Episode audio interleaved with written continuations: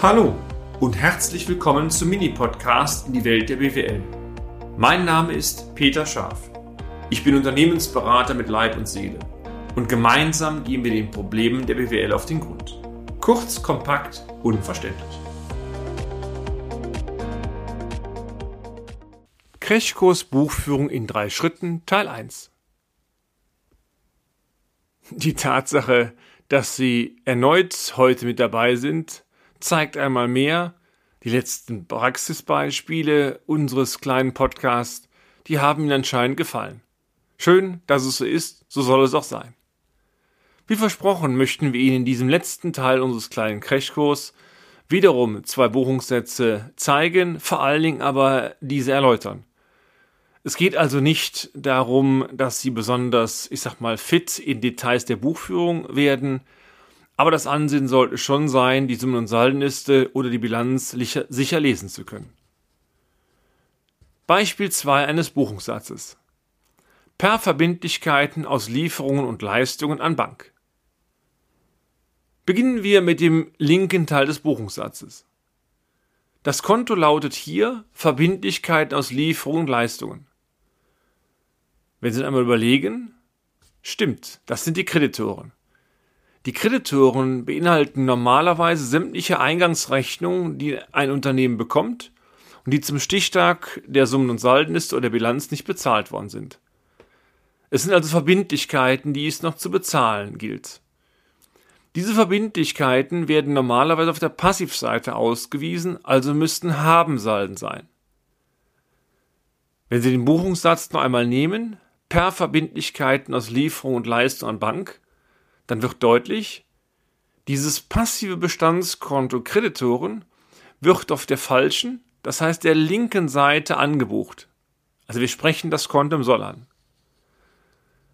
Dies kann nur bedeuten, dass die Lieferantenschulden reduziert werden, also die Verbindlichkeiten in der Bilanz kleiner werden. Das, so wie ich finde, das ist schon mal gut. Das war der linke Teil des Buchungssatzes per Kreditoren an. Kommen wir nun zum rechten Teil des Buchungssatzes an Bank. Mit Bank wird hier das normale laufende Geschäftskonto gemeint. Dieses Konto wird im Haben angebucht. Es gibt also hier, meine Damen und Herren, zwei Möglichkeiten. Entweder Ihr Unternehmen war oder ist sehr liquiditätsstark, dann liegen auf dem Bankkonto große Vermögenswerte, also Guthaben. Das wären dann Sollsalden. Wenn diese Sollsalden im Haben, also auch hier auf der falschen Seite angesprochen werden, dann reduzieren sich die Sollsalden, also die Guthaben. Die Übersetzung wäre dann hier, die Verbindlichkeiten aus Lieferungen Leistungen wären durch einen Abbau ihres Guthabens bezahlt worden. Klingt gut? Ist doch gut.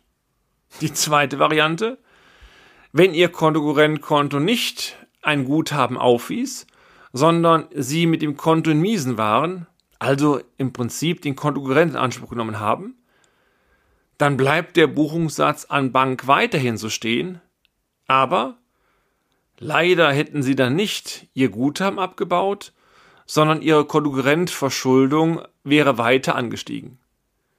Die Übersetzung des Buchungssatzes per Kreditoren an Bank würde dann lauten, Sie haben zwar Lieferanten bezahlt, aber diese Bezahlung der Lieferantenschulden erfolgte, erfolgte durch einen Anstieg der Konkurrentverschuldung. Für die Spezialisten unter Ihnen, es wäre dann ein Passivtausch. Okay? Fein. Kommen wir zum nächsten Beispiel. Beispiel 3. Per Forderung aus Lieferung Leistungen an Umsatzerlöse und an Umsatzsteuer. Dieser Buchungssatz müsste, meine sehr verehrten Damen und Herren, das Herz jeder Unternehmerin und jedes Unternehmers höher schlagen lassen. Denn das Ziel der unternehmerischen Leistung ist es doch gerade, die Wertschöpfung auch abzurechnen, also Umsatzerlöse zu generieren. Wenn Sie den Buchungssatz noch einmal schauen, es wird gebucht an Umsatzerlöse. Übersetzt, Sie haben eine Rechnung gestellt diese Rechnung wird in der Buchhaltung erfasst und es wird ein Ertrag generiert. Das ist auch der Grund, warum das Konto Umsatzerlöse als Erfolgskonto im Haben angesprochen wird. Ist die Rechnung schon bezahlt worden? Nun ja, die Antwort finden Sie im linken Teil des Buchungssatzes per Debitoren oder Forderung aus Lieferung Leistungen. Debitoren, das waren nochmal sämtliche Rechnungen, die Ihr Unternehmen gestellt hat, die aber zum Zeitpunkt der Bilanz von Ihren Kunden noch nicht bezahlt worden sind.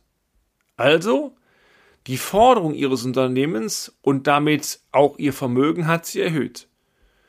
Das ist der Grund, warum auf der linken Seite ein aktives Bestandskonto, in dem Fall Forderung aus Lieferung und Leistungen, auch im Soll angebucht wird.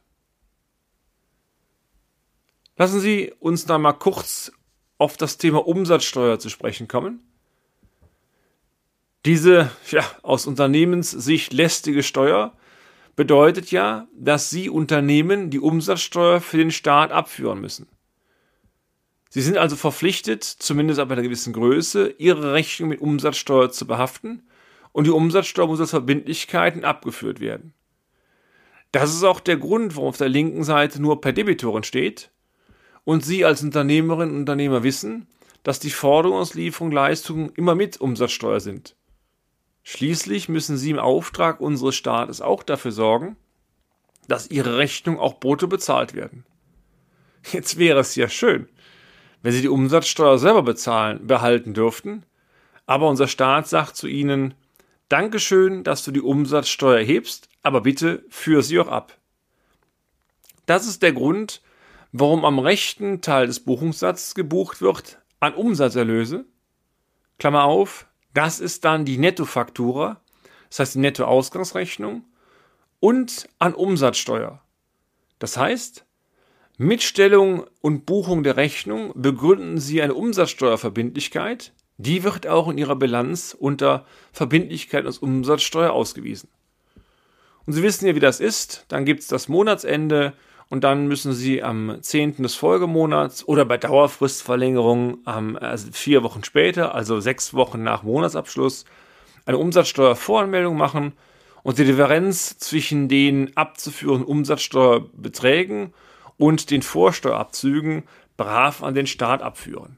Also ich wiederhole, auf dem linken Teil des Buchungssatzes werden die Forderungen erhöht mit Mehrwertsteuer.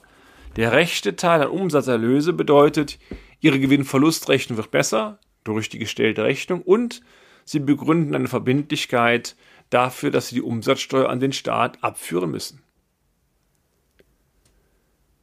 Sie betreiben ausschließlich Bargeschäft? Okay, kein Problem. Der Buchungssatz bleibt fast gleich, meine Damen und Herren, nur der linke Teil, gerade waren es ja noch per Debitoren oder per Forderungslieferung Leistungen, der wird jetzt durch das Kassenkonto per Kasse ersetzt. Das heißt, Sie vereinnahmen das Geld direkt bar, inklusive Umsatzsteuer in voller Höhe. Der rechte Teil des Buchungssatzes an Umsatzerlöse oder Umsatzsteuer bliebe davon unverändert. Lassen Sie mich ein kleines Fazit ziehen, meine Damen und Herren. Halten wir doch fest. Gehen Sie bei der Interpretation der Buchführung in drei Schritten vor. Überlegen Sie zunächst, ob es sich bei dem angesprochenen Konto um ein Bestands- oder ein Erfolgskonto handelt. Denn soll und haben sind entsprechend anders zu interpretieren. Überlegen Sie im zweiten Schritt, was genau für dieses Konto soll oder was genau für dieses Konto haben bedeutet. Und interpretieren Sie dann im dritten Schritt den gebildeten Buchungssatz. Konkret übersetzen Sie den Buchungssatz in eine verständliche Sprache. Denn nur wenn Ihnen klar wird, was da erfasst worden ist, können Sie diesen Buchungssatz richtig interpretieren und damit auch den richtigen Rückschluss für Ihre Zahlen ziehen. Das gilt übrigens auch dann, wenn Sie die Zahlen aus Sicht einer Bank beurteilen müssen. Manchmal ist die Frage, wogegen gebucht worden ist, eine ganz entscheidende Größe zur richtigen Bonitätseinschätzung.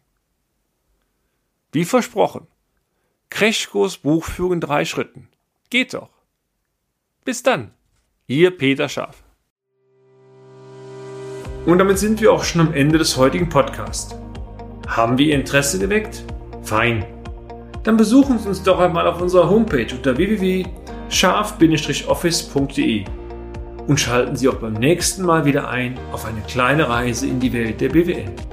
Ihr Peter Scharf.